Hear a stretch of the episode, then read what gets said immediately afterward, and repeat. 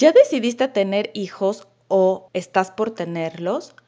Es importante considerar algunos aspectos. Uno muy importante es el tema económico que nos va a llevar el embarazo, el parto, el nacimiento, la educación, el vestido y la alimentación.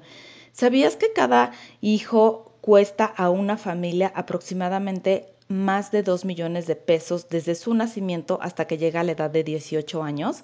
Es sorprendente, ¿no? Sin embargo, todos estos, eh, esta cifra que te acabo de decir, involucra toda la parte de vestido, alimento, educación, etc.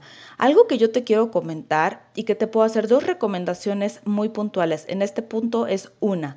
Si aún no estás embarazada, acércate a un asesor de tu confianza y revisa el tema de algún plan que te pueda dar algún apoyo a ti estando embarazada y a tu hijo en el momento de nacer. Normalmente estos planes te protegen, protegen al bebé y también son planes en los que se puedan generar ahorro y puedes tener ayudas económicas de manera parcial. Obviamente todo tiene que ver dependiendo la inversión que tú decidas hacer a este plan.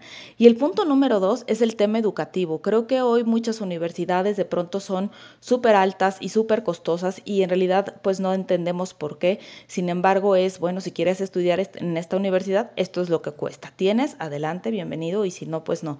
Entonces yo siempre he creído que el tema del dinero nos da opciones, nos da alternativas de decisión. En este punto yo también te puedo sugerir que en cuanto nazca tu hijo o si hoy menor de 5 años, de igual manera revises un plan educativo en el cual tú puedas ir ahorrando de manera paulatina cierto dinero para que cuando llegue a la edad de 18 años puedas respirar, puedas estar tranquila o tranquilo como familia y puedas mandar a tu hijo a la mejor opción de universidad que tengan.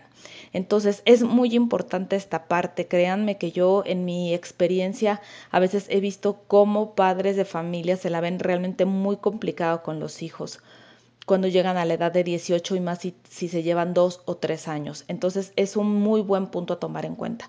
Y la otra es que si tú eres un papá mayor, ahora es muy común ver a personas entre los 40, 43 años que siguen teniendo hijos que tomes en cuenta que tu retiro y la etapa universitaria de tus hijos o de tu hijo va a ser al mismo tiempo. Entonces es importante la prevención. Espero que estos tips te hayan sido de ayuda y recuerda seguirme en mis redes sociales como Viviana Mondragón.